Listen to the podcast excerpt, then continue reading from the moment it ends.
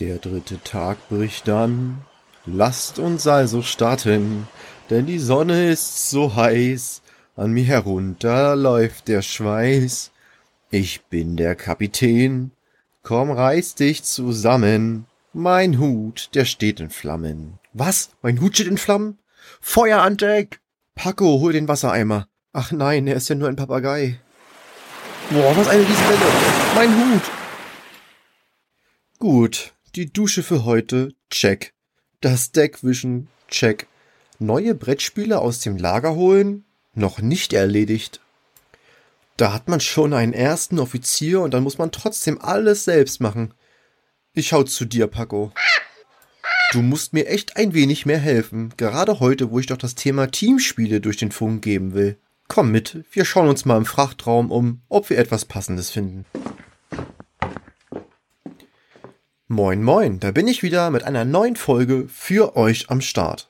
Es ist kein Geheimnis, dass man bei so einem Projekt erstmal eins bis zwei Folgen macht, um dann zu schauen, wie diese der Familie und Freunden gefallen. Bevor man dann eine Folge live stellt, und genau das ist jetzt passiert.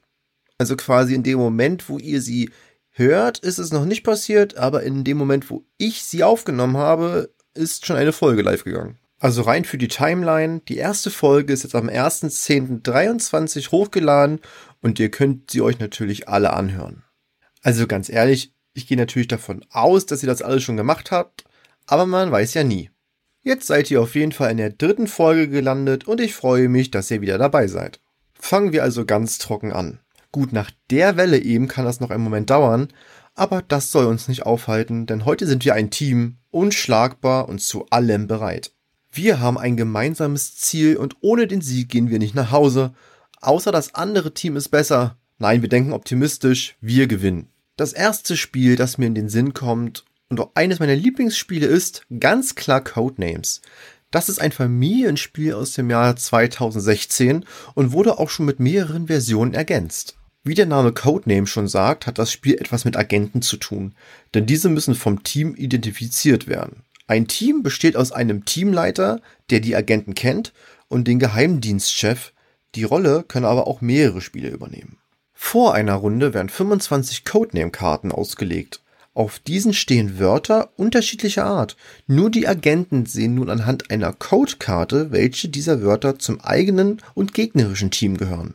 Durch Wortkombination des Agenten können nun die anderen Mitspieler des Teams einschätzen, welche wohl die korrekten Worte sind. Ich kann mich noch genau daran erinnern, wieso mir das so viel Spaß macht.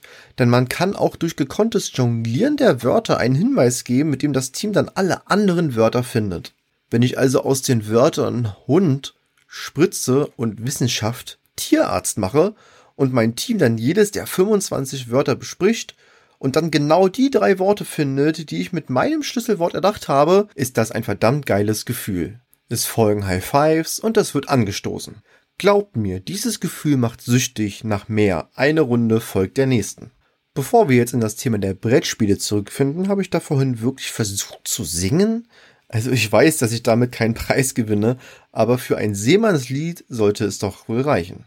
Die Bezeichnung für solche Lieder waren damals Sea Shanties und wurden meist als Arbeitszweck genutzt, so gab es für jeden Arbeitsschritt ein eigenes Shanty, zum Beispiel zum Segelsetzen oder Wechseln der Segelrichtung in welchem Teamspiel man lieber nicht singen sollte, um die Aufmerksamkeit der Gruppe auf sich zu ziehen, ist Werwolf. Ein abgelegenes Dorf, viele Teenager und viel Alkohol, ein Feriencamp, das alle Bedürfnisse erfüllt. Das klingt jetzt eher nach einem Computerspiel von Supermassive Games à la Until Dawn, ist aber Tatsache ein verdammt gutes Gruppenspiel, für das man viele Freunde einladen muss, bevor es sein volles Potenzial ausschöpft. Denn hier sitzen viele Spieler im Kreis und lauschen dem Spielleiter gebannt zu, während er die Handkarten verteilt. Auf denen gibt es eben die Werwölfe, aber auch normale Dorfbewohner, die sich dann nochmal auf Seher, Hexer, Jäger und so weiter aufteilen. Also es gibt sehr, sehr viele unterschiedliche Karten mit eigenen Funktionen. Jetzt kommt es aber zum interessanten Twist des Spiels. Alle Spieler schließen die Augen, denn es wird Nacht. Die hungrigen, nach Blut dürstenden Werwölfe erwachen und suchen sich ihr Opfer raus ohne aber Geräusche zu machen. Denn die anderen Mitspieler sehen zwar nichts, können jedoch jede Bewegung und jedes Rascheln hören. Irgendwann schlafen dann auch wieder die Werwölfe ein und die besonderen Klassen der Dorfbewohner erwachen. So kann sich der Seher eine Karte eines Spielers anschauen, um herauszufinden, ob sich dieser nachts heimlich den Bauch vollschlägt oder nur ein harmloser Dorfbewohner ist. Sobald der Spieler, der das Dorf wieder erwachen lässt, scheidet einer der Mitspieler aus und darf sich an das Partybuffet setzen. Dieser darf nun keine Hinweise mehr geben oder das Spiel beeinflussen. Jetzt kommt endlich der Punkt, wo das Spiel sein volles Potenzial ausschöpft und heimliche Intrigen geplant und Lüger enttarnt werden.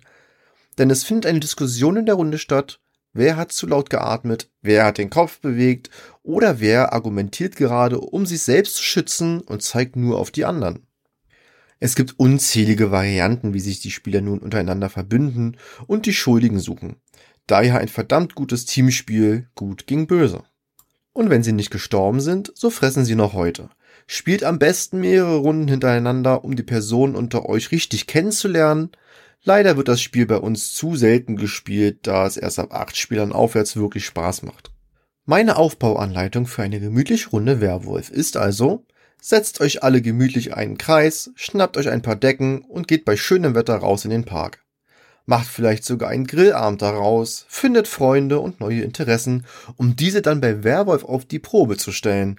Sätze wie, das hätte ich von dir nicht erwartet oder wie er mir einfach ins Gesicht schwindelt sind keine Seltenheit. Macht euch aber bitte bewusst, das ist nur ein Spiel. Zum Schluss vertragt ihr euch bitte wieder alle. Schmeißt also den Grill an und öffnet ein kaltes Getränk eurer Wahl. Dieses Spiel ist ein guter Partystarter. So, ein Spiel habe ich noch für euch. Dieses habe ich selbst vor zwei Jahren das erste Mal auf der Brettspiele-Con in Berlin gespielt. Das Spiel heißt Sky Tier und ist für mich eine Mischung aus äh, League of Legends und Warhammer. Es ist also aufgebaut wie ein MOBA. Ein kurzes Zitat aus Wikipedia. Multiplayer Online Battle Arena MOBA, auch bekannt als Action Real-Time Strategy. Es ist ein Computerspielgenre und eine Unterkategorie der Echtzeitstrategiespiele. Natürlich grenzt sich hier Sky Tier von den anderen Spielen ab und macht es auch verständlich genug, um den Normalo-Brettspieler abzuholen. Doch eins soll gesagt sein. Sky Tier spielt man mal nicht ebenso. Der Demoaufbau auf der Brettspiele-Con und die Erklärung hatten so 30 Minuten gedauert. Als ich dann mal den richtigen Spielaufbau mit einem Freund ausprobiert habe, hatten wir nach zwei Stunden alles ready. Und dann haben wir für eine einzelne Partie nochmal circa zwei Stunden gebraucht. Also Tipp, sich vorher mit den Spielregeln beschäftigen. Spart Zeit. Natürlich gibt es zu diesem Spiel, wie für jedes Spiel mit unzähligen Handfiguren üblich, Figuren und Minions aus dem 3D-Drucker zum Anmalen. Was für mich damals auch eine Kaufentscheidung war, einfach da die Figuren so detailliert sind und man sich seine Mannschaft selbst gestalten kann. So habe ich mir direkt rote Feuerfarben geholt und die Feuernation mit herrlichen Lavafarben bemalt. Zum Spielablauf gehe ich jetzt definitiv nicht ins Detail. Ziel ist es, den gegnerischen Turm zu stürzen und anschließend den gegnerischen Kern. Sobald dieser zerstört wurde, endet das Spiel. Die eigenen Helden kämpfen hier auch gegen die Helden und Minions des Gegenspielers. Da es bis zu diesem Spielsieg, wie gesagt, sehr lange dauern kann, gibt es noch Missionen. Sobald diese erledigt sind, gewinnt man auch. Das baut das Spiel strategisch nochmal ganz anders auf. Das Spiel kann man auch eins und eins spielen, aber gerade zu viert, also zwei Spieler in einem Team mit jeweils zwei Helden, dann macht es wirklich am meisten Spaß. Während der eine Teamkollege versucht, den Gegner zu beschäftigen, kann sich der andere in die Zone des Außenseiters begeben. Ein elementares Monster aus Sky-Tier-Energie bewacht diese Spielfelder und wer diese erobert, steuert dieses Ungetüm gegen den Gegner. Wollt ihr das selbst mal ausprobieren? Richtig nice, es gibt hier eine digitale Version zum Spiel in einem Tabletop-Simulator. So wie alle neuen Startups auch schön mit Discord-Server, falls Fragen entstehen. Und glaubt mir, davon gibt es anfangs sehr viele.